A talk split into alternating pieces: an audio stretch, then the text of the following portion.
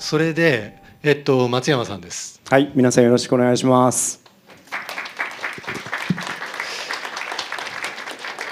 ようこそいらっしゃいました。えっと、さっきの話、どんなふうに聞いてらっしゃいました？うん、なんか皆さんの声をもっと聞きたいなというふうに思いながら、うんうん。あの僕もあの皆さんから50人以上の方から、うんあのご意見をもう事前にいただいていて、うん。すごいないろいろ考えてるなって方に興味なので、うんうん。できればいろんな形で相互にうん。話し合いながら進めていけたらなというふうに思っています。うんうん。はい、あんまり一方通行で喋らないで。了解です。えっと、なので、さっきは取れなかった、こうやり取りの時間をちゃんとたっぷり取りたいし。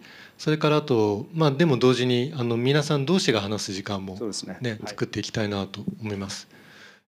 はい、えっと、まずその松山絵師、えーおよびマークスウェブ、まあ、マークスウェブ特にあの本当にもう至る所にね今店舗数なんいくつぐらいあるんだろう？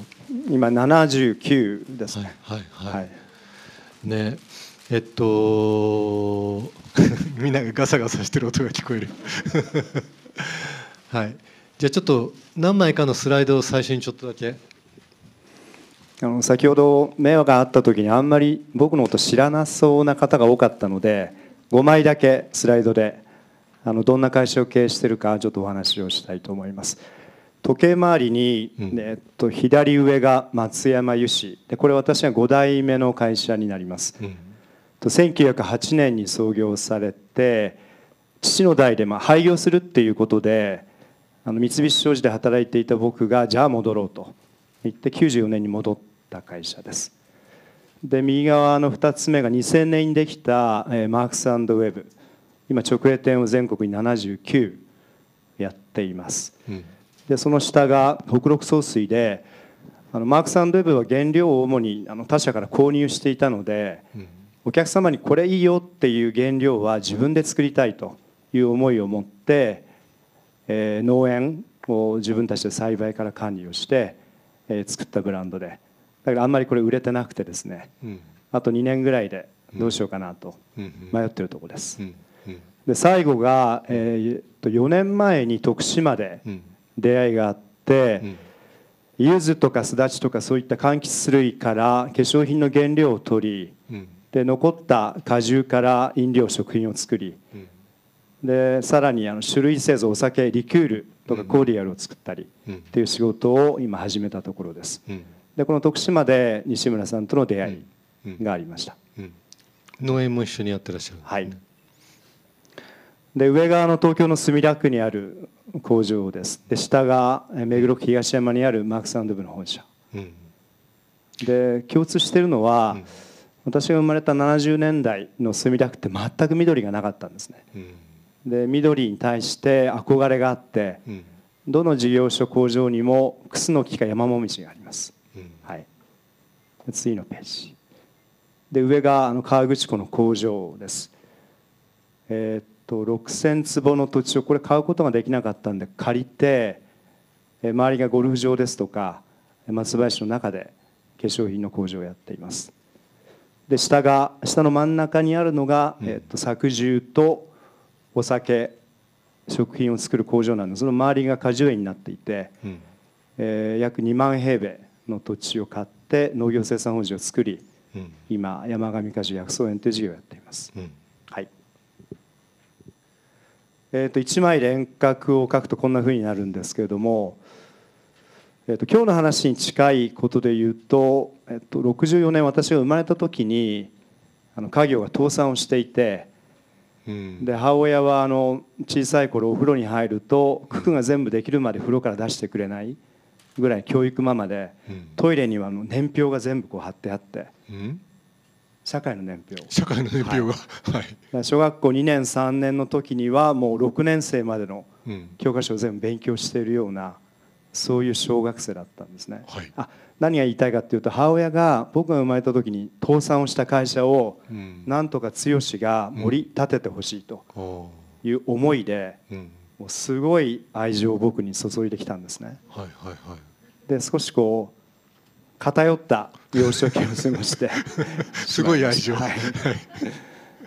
でその後、まあまあ慶応の中学校に入りうん。で一貫教育を受ける中でもうん少しこう心が歪んでまあこの話長くなるな。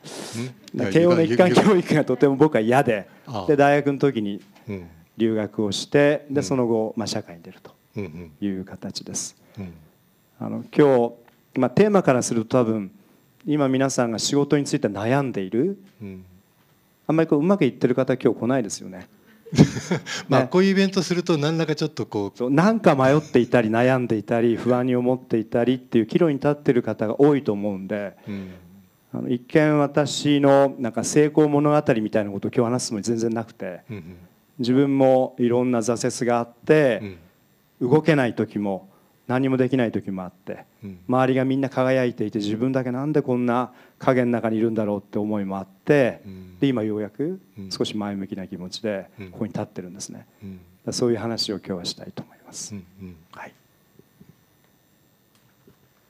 で今4つの会社を経営していて、うん。まあ、私も家業を承継したんですけれども次の代にうん。承継する年齢に自分もなっているので、うん。持ち株会社があり、うん。工場と自社ブランドを持っている松山医師がありうん。が直営店ビジネスのマークスウェブが北陸総水これが直営店です。うん。で最後右下がえー農業生産法人の山上果樹これもでもブランドを作っています。うんこの4つの会社が資本関係でつながっていてうん。今全体で630人うん。の社員と向き合っています。うん。はい。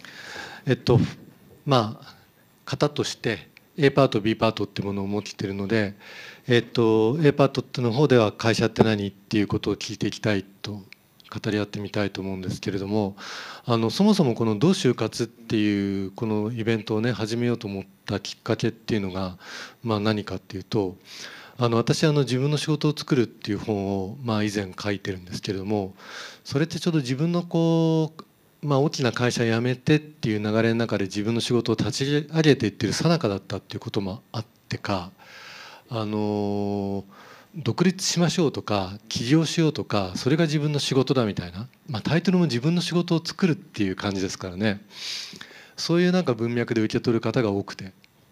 で自分にもまあそういう気持ちはあったと思うんですよね。ただあの私としてはあの会社勤めであの会社員として働いていても仕事を自分の仕事としてやることができるはずだっていう気持ちがあったからあの別にこう会社辞めましょうねっていうことを書いたつもりはないんですよ。でもねなんかあの本出して、えっと、イベントやると「西村さんあの本読みました」って感じで来て「あの先週辞めたんです会社を」とか もうなんかもう勘弁してくださいっていうか逃げ出したくなるっていうかまあいいんだけど、まあ、そういうのはあってあの会社勤めが悪いなんて別に全然思ってない。えっとでもねただあの日本では特にこう会社ってことでいうとよくねその会社と自分の関係をこう円でこう書いてみてくださいっていう問いがあってでそうすると大きな円をこう描いてその中に自分が小さな点としてこうあるみたいなそういう絵を描く人が多いんですよ。会社の中に自分がいるそれからあの就職ってことで言うとあのなんか会社に入るっていう言い方をしますよね。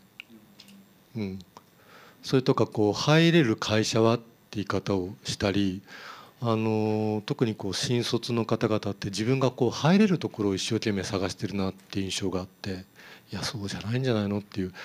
じゃあいざ入ったらすぐこう働くってことが待ってるわけであの働くっていうのは一体どういうことなんだろうかって自分がどういうふうなこう働きをしていきたいのかとかそういうことについてあの勤めるとかこう自分の働き先を探す前にもうちょっと入るとこ入るとこじゃなくて考えられたらいいよなって思うしさらにあの会社っていうのは一体何なんだろうかっていうことをあのみんなもうちょっと考えられると面白いんじゃないかなって思っていて特にその会社って何だろうっていうテーマは会社の経営者にでもならないとなかなか考える機会がないっていうか。まあ、もちろんその東インド会社はどういうふうにして始まったかみたいな あの歴史でね学んではいますよ。私たち株式会社の起源はとか。でもあのそもそも会社って何なんだっけ？とか、えっと、今会社っていうものはどういうふうな意味や価値を持ってるんだろうか？とかあの上場っていうものが一体どういうふうな意味合いを持っていたりむしろ上場によって何が難しくなってるのかとか会社についてもあのみんながある程度こう分かっていたり自分の視点を持ってる方がまあいいよなって思っていて。でこの就活っていうテーマのイベントの中では初日は働くって何だろう何か。で今日はあの会社って何っていうそういうこうテーマで実際にこう企業を経営してらっしゃる方に来ていただきたいなっていうことで最初の4人はあの小さな会社。なんか最近メンバーが増えて5人目があの登場し始めると。さっきその5人目のメンバーと挨拶させてもらったんですけれども、まあ、そういう小さな女性たちの会社。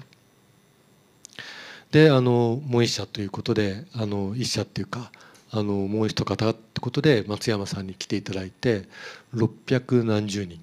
630人ですね。えっとアルバイトさんだとかそういう方も込みでアルバイトは基本的になくて、うん。基本的に全員社員なんですね。そこがまず不思議でってか面白いですよね。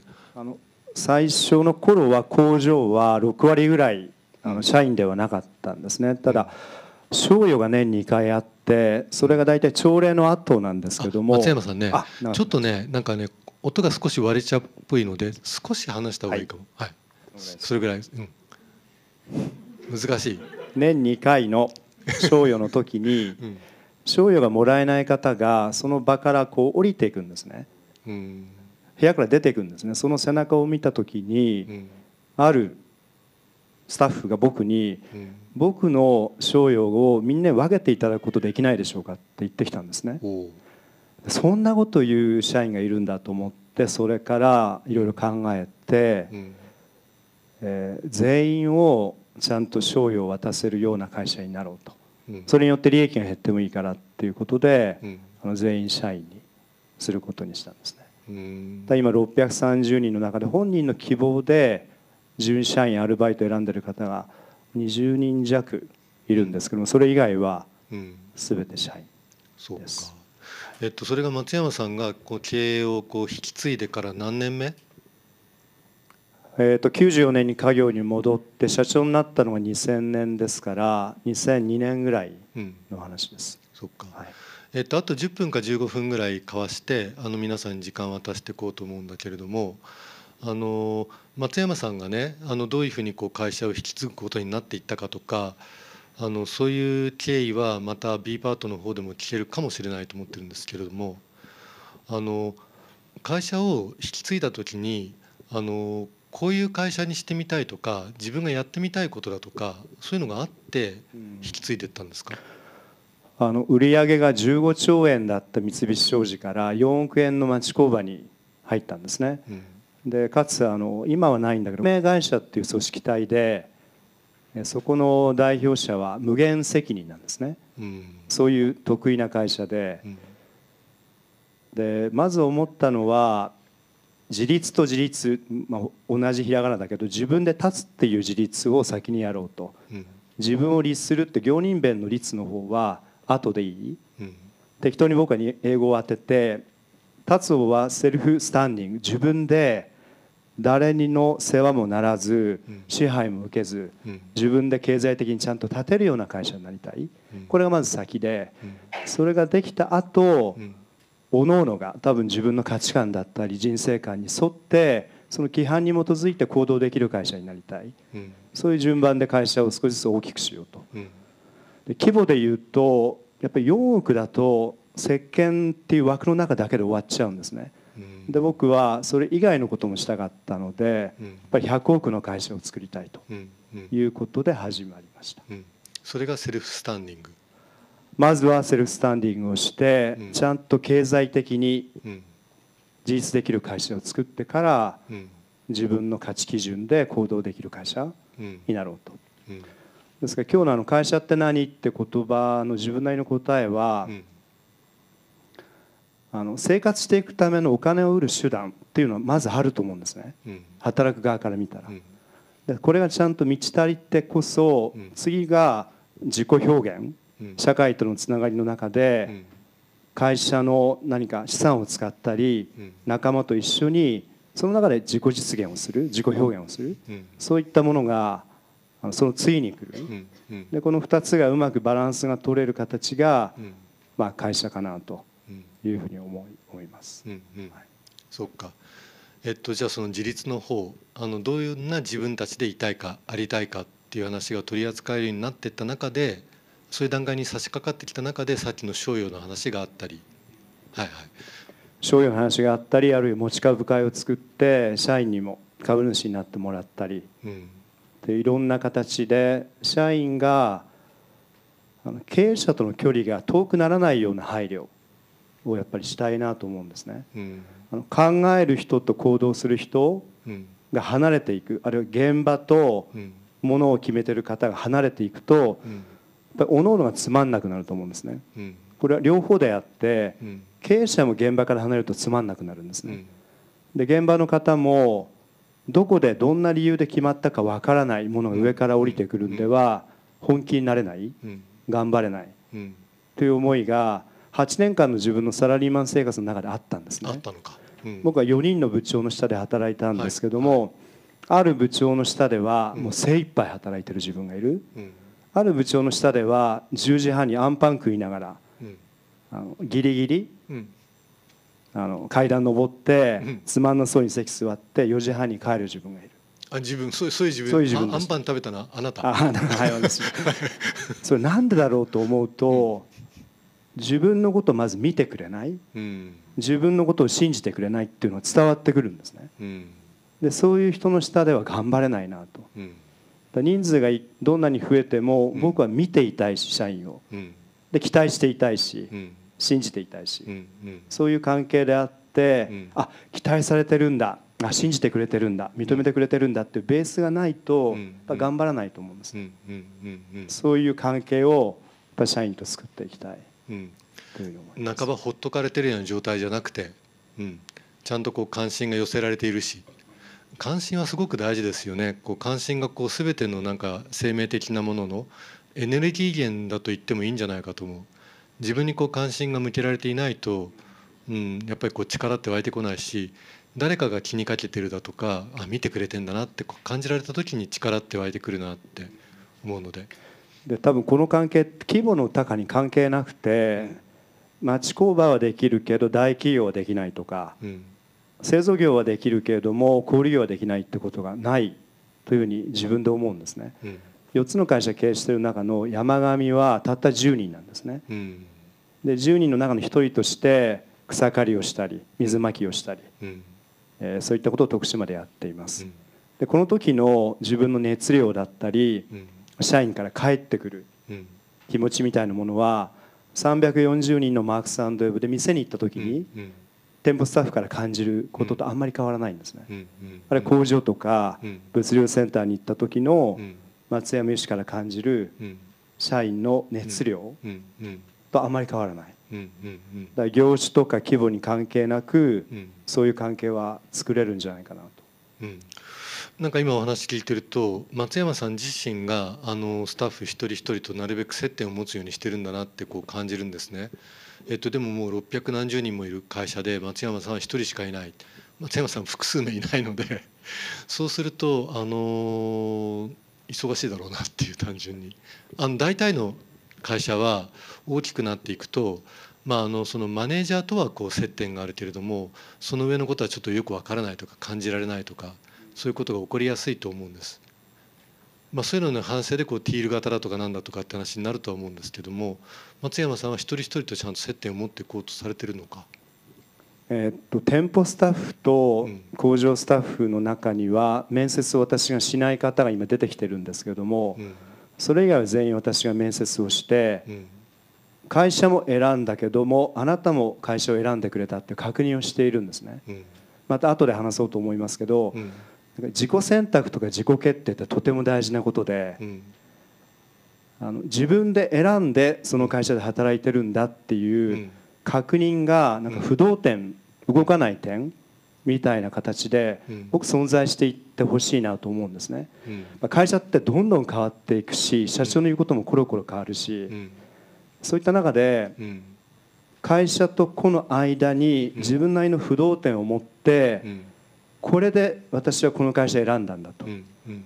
辛いことがあっても、うん。これがある限り私は逃げないというものをうん。持っててほしい、だから面接の時にうん。全員とその確認をうん。しています、だから1回のうん。印象がとても強ければ頻度が少なくてもうん。うん。多分社員はあ彼は見てるなとうん。うん。いう気持ちで、うん。まあ、勘違いかもしれないけど働いてくれるんだと思うんですね。あのーそうですよね。あの去年来ていたその牟田さんもう牟田さんが一時期いらっしゃった。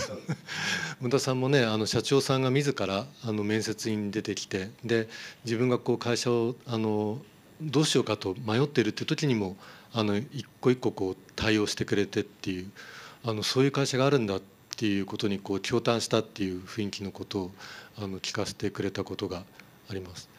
えー、と私もそれであそういうふうな会社をしてらっしゃるんだなって感じてきましたそれでその不動店の話なんですけれどもつまりこう人に言われたからとか、まあ、こういうもんだからとかじゃなくてあのちゃんと自分がハンドルを持ってるというかあの自分でこの操縦してるんだっていう感覚を持ちながら一緒に働き合うっていうことを、まあ、実現しようとされてるんですね。そうですね。あの人のせいにしない言い訳を言わないっていうところにもつながると思うんですけども、あ自分が選ぶ面接って不思議で、うん。面接に行ってからあの休職する側が断るってあんまりないと思うんですね。はいはいはいはい。ただ私はそれがあるよってことを面接ではっきり言って、お互いが対等だと。うん。でお互いがお互いのことを話してお互いが質問して、うん私もあなたを選ぶかどうか決めるしあなたもうん。私たちの会社を選ぶかどうか決めてほしい、うん。できるだけ情報を出して工場だったら工場全部見てもらって、うん営業だったら営業のうん。デスク事務所を全部見ていただいて、で判断をしてもらうんですね、そうすると人のせいにできないし言い訳も言わない。うん。そういう関係でうん。会社の一員になってほしいうん。という思いがはい。あります。はい。それは随分以前からずっとあった？以前からあったし自分自身がそういう形で学生時代から、うん。まあ、仕事を選んできてるうんからだと思うんですね。うん。うん。でそれがこう従前にできなかった時期もあの実際に大きな会社で働かれて体感された時もあって。一番頑張れなかったのはやっぱり三菱商事に入った時で その時は自分が入ったというよりもはい。一流企業だから入りたいっていう、うん。なんだろうな親が喜ぶだろうとか、うん。有名だからとかっていううん。自分が考えずに自分が選ばずにうん。決めてしまったところがあるんですね。三菱商事だけは。そうか。うん。だからその4年間はどうやって抜け出そうかってことしか考えてなかっうんたですね。えっと、それでその、えっと、自立が終わってもう一つの自立自分で利するというか自分でどうありたいかってところをこうそれぞれがこうハンドリングしてる自分で持ってるっていう状態にしていくっていうことの一つの表れとしてあの松山医師マークスウェブの中では働き方のことをちゃんと自分たちで検討していくっていうチームが立ち上がって2017年からでしたっけ動かれたと思うんですね。あれってあの政府が温度取りをした働き方改革っていうムーブメントもあったとは思うんですけれどもあのご自分たちにとってもちょうどあのタイミングが良かったって感じだったんですか？多分規模で言うと,、えっと私が中心になっているなんかピラミッド型の会社では機能しないぐらいの規模になってきてやっぱりこうみんなで考えてうん。組織を作り直さなきゃいけないうんタイミングだったので、うん。うん。その2017年からワーク2020ということでうん。働き方改革をしました。前提は、うん。あの3つの時間の使い方があるよってことを認めていて、うん。仕事うん。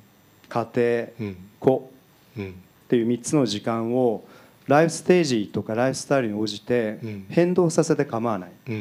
だ会社の時間を少なくしたいとか、うん。今会社で頑張れないって時は、うん。その関係性を小さくして構わない。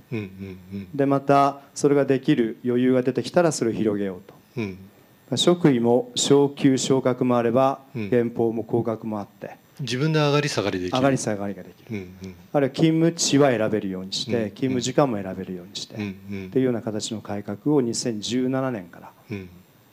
あの社員全員で10人でチームを作ってうん。12冊の本をみんなで読んでうんうん。でコンサルティング会社が決めるとうん。それをただ着るだけうん出来上がった服を着るだけだけどもうん自分たちで作れば後からでも改善ができるうん。ということでうん。自分たちで作りました。あそこ。今日も資料を持ってきてるんですがちょっと時間がないので。そこ大事なポイントですよね。あの誰かが作ってくれたものって自分でこう不具合が生じた時に修理が難しい。またお願いしてってことになるけど自分たちが作ったものは自分たちで直せるっていう、うん、そういう意味もあって自分たちで作ったんだ。そうですね。はい。まあでももともとメーカーさんだから自分たちでその作り方から工場のラインからあのその製造過程から作るっていうことをやってらっしゃるからまあそういう意味でもなんか自分たちにとって自然なことだったのかなと思いながら聞いています。で,、えっと、でもそれをこうやってみてでそれはあの今話されていたようなことは松山さんがあのみんなに投げかけたっていうよりは12人であの10人かで12冊の本を読んでその議論の中で出てきたものをまとめていった結果だっていうことそうですね。はい。はいはい、松山さんの想像を超えた部分もあったってことですか？あの選択の幅を広げすぎてもただ迷うだけでうん。決してこう幸せに近づかないってことがその時分かったんですね。今日僕が推薦している本にも出てくるんだけど「選択の科学」って本にね。選択の幅を広げすぎても、はいあの何でも自由に決めていいよってボールを投げてもうん。戸惑ってしまう社員の多いんですね。うん。である程度の枠を決めたり、うん。まあ、ある方向性は会社が決めてあげる方がうん。やりやすい、うんである意味でこう経営者が旗をちゃんと立てて規則鮮明にして、うん。この会社はこっちに向かうんだ、うん。僕はこう考えてるんだってことを明確にするってことは枠がうん。ある程度はまっちゃうんですね、うんだからそれを僕は心地よくないんだろうと思っていたら、うん。働き手の多くはその枠があるから私はこの会社を選んだんです、うん。その枠を取っ払わないでください。っうん。ていうスタッフが多かったそんなに自由にしないでっていう、そうです。何でも決めていいじゃ何もできませんと、ほったらかされてるのと同じです、うんある程度の枠は決めてください。っうん。ていうふうにうんあそれはあそういう考えがあるんだな。松山さんとしてはなんかこう反省もあったのかな？なんか自分がやりたい会社をあのになんかみんなに付き合ってもらってるっていうか。そうですね。売上4億から2 3 0億になるまでの間が結構強引に私が会社を引っ張っていたのでその反省もあって裁量権を与えたい自己選択をしてほしい。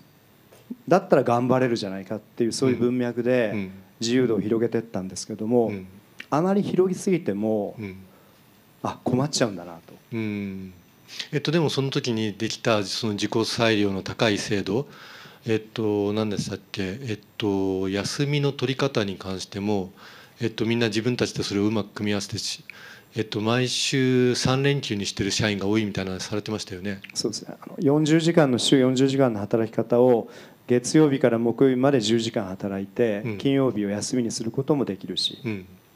8時間ずつ5日働くこともできるし。うん、っていう働き方が、あの今実現していてで実際にそれに活用されていてだからみんなそのいやそんなに自由にされてると困っちゃうって感じでもなく、そうです。ねあちょちょっと違う。あの別な形で言うと、うん、期待役割とかうん。期待成果は明確にしてほしいっていうことなんですね、あそういう勤務時間とか自由が多いのがそれは嬉しいんですけどあ、も、うん。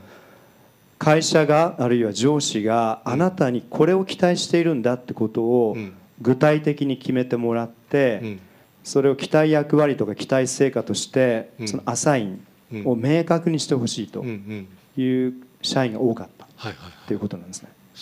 何をやってもいい自由にやっていいんだよっていうんではなくて、うん。この会社はこういう方向に進んでいきます、うん。この部はこういう方向に進んでいきます。うん。だからあなたにこういうことを期待しているんです、うん。これがなるべく具体的にうん。示してほしいっていう社員が多かったです。多。かった。えっとその松山義さんのワークスタイル改革はそのワーク2000だっけ？2000 2020と20 2024って2つあります。だ。2020があってでもう一段来ましたよね。2階建てで2024それは今聞かせてくれたようなこうあやってみてあそうなんだっていうところからもう一丁2024やることになったんですか？そうですね。2020ではあの昇格年齢とか降格年齢とか定年とかそういったものを年齢で縛っていたんですね、うん。ただそれを年齢で縛るのをやめて、うん。いくつになっても昇格ができる。うん。という形に変えてきています、うんうん。で最終的には定年をやめようとうん。いう形で今進んでるんですね。はいはいはいはい。そっか。じゃあその働き方に関する検討は今は一段落してるっていうところですか？会社の中ではもうみんなで共有されていて。うん。あの働き方改革と並んでっていうかそれ以上に僕が大事だと思ってるのは、うんあの会社に対する誇り誇り？とゆとりのゆとり。2つだと思っていて私が家業に戻った時にはうん。年間2300時間働いていたんですね。うん。で長く働く人が会社に対する貢献度が高い忠誠心が高いっうん。ていう評価だったんですけれどもさっき言ったあの3つのこと家庭と仕事の3つの時間を自己裁量で変えていいということはうん。仕事の時間のウェイトを少なくすればするほどうん。こと家庭のうん。に避ける時間が増えるのでうんうん。今期はあの1880時間うん。の中で働こうと。うんうん。時間の一つ制約を設けてるんですね。うんでこれ以上は残業ができないでうん。1880時間の中で成果を出しましょうという形に変わってますこれもある程度枠だと思うんですねえっとまあ、そういう改革を重ねながらあのでもあのもうそろそろ、えっと、会社ってもの自体を次の世代にこう渡していくタイミングが近づいてきてるなっておっしゃっていた、えっと、そういう段階にいる松山さんがこれあの最初の最後の質問になりますけれども、まあ、会社って何ですかってことを聞かれたらどういうふうに答えるんだろうか。うんこのパンフレットに書いてある一人じゃできないことを仲間と一緒に実現する共同体うんこれは私はその通りだと思うんですね。うん。うんただあの規模にもよると思うんですけれどもうん。やっぱり中心っていうのは会社はあるべきでうん。やっぱり経営者はそこの役割を担っていうんるうん。スティルウォーターさんのようにその中心が4年で変わるっていうのはすごいことだとうん。私思ってさっき聞いていたんですけども、うん。その中心が事業承継で一般的には30年とか40年に1回、うん。まあ、変わっていくんだと思うんですね。でスティルウォーターさんはそれを4年で変えていこうと。うん。っていう試みを今やっています。うんうん。で私はずっと会社を経営していく上では自分の背中でうん。率先垂範で会社はこうあるべきだ。うん。これが行動規範だっていうものを示しながらうん。経営をしたいと思ってるんですね。うんうんでそれができなくなった時に次に承継すると。うん。で私はもう58なのでうん体力的にも気力的にもそろそろそういううん。フェーズに入っていると思います。自分の旗をはい。次誰に渡すか。うん、こういうふうにやっていこうっていう姿を、はい。えっと、見せるっていうことがあのちょっと難しくなってきてる。あの山登りにも似てると思うんですけどもあの順境にあっては山登りっていうのはみんなが対等に見えるんですがうん霧が出たりうん。天候が不順になったりうん。工程が遅れていくとやっぱり参考リーダーのうん。意思決定一つでうん他は必ずそれに従うルールなんですね。質問も何もできない。そういう最後逆境にあった時の経営者の判断。うん。で会社がうまくいくか潰れるか。うん。それを担ってるのが経営者だと思うんですうんねうん。それは一人しかいなくて。うんうん。で普段は平等対等で主体性とか多様性を認めながらうん。経営を進めていくのはもちろんいいんですけどもうん。いざという時はうん。経営者がうん。己の一人の判断でうん。会社を差配していくうん。そういうものが私は会社かなと。いうふうに思って今経営してます。うん。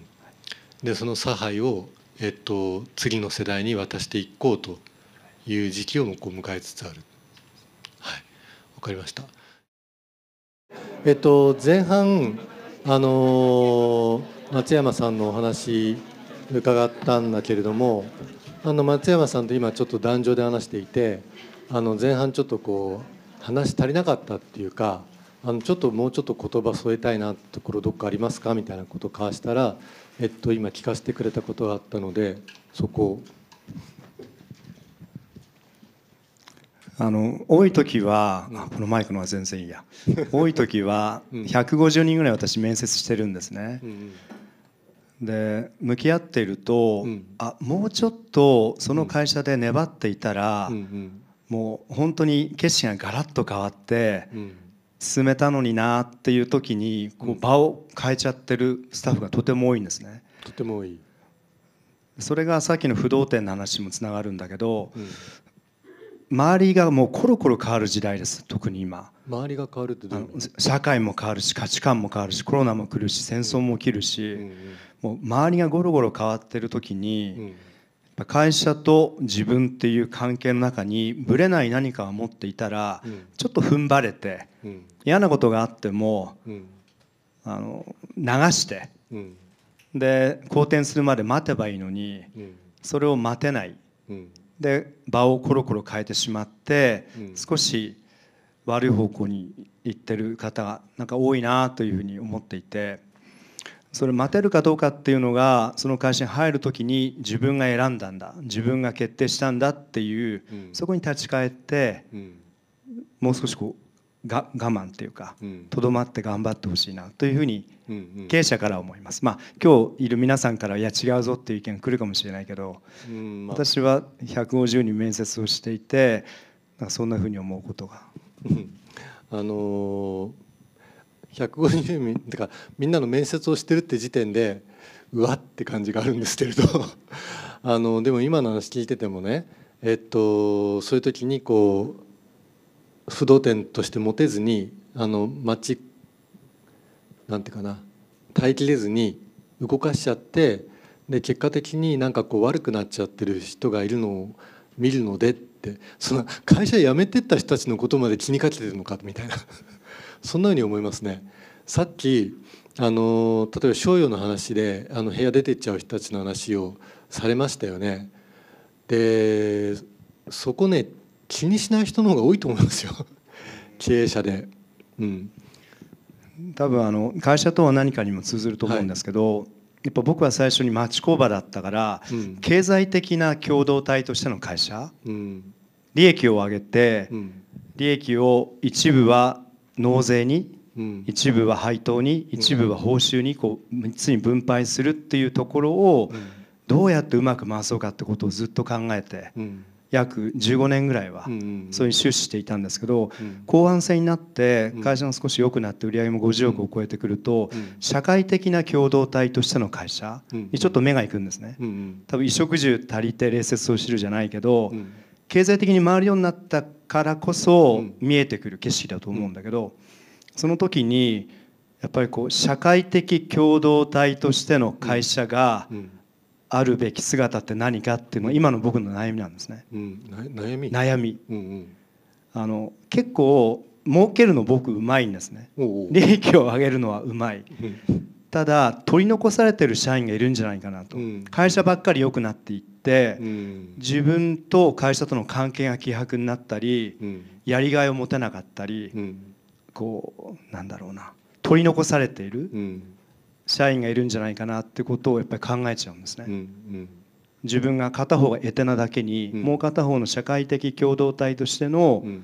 誇りとゆとりのものづくり本当できてんのかなというところがうん。最近特に考えることで、うん。まあ、コロナも来てうん。戦争もあってうん。いろんなことを考える時うにん。会社って誰のためでうん。大きくすることって本当にいいことなんだろうかとかうん。さっきおっしゃってるようにうん会社って畳むこともあんまりないですよね。なんか続いていっちゃいますもんね。はいはい。そう会社はね。それに対してうん。事業承継を前にして悩むところがはい。結構あります。そう。か。あ今日僕の悩みを聞いてもらう場じゃなかったからいやいやいやいや。ちょっとこれやめましょう。みんなにとってどうなのかなってことを考えてんだなって本当に思いますね。上場ってどう思います？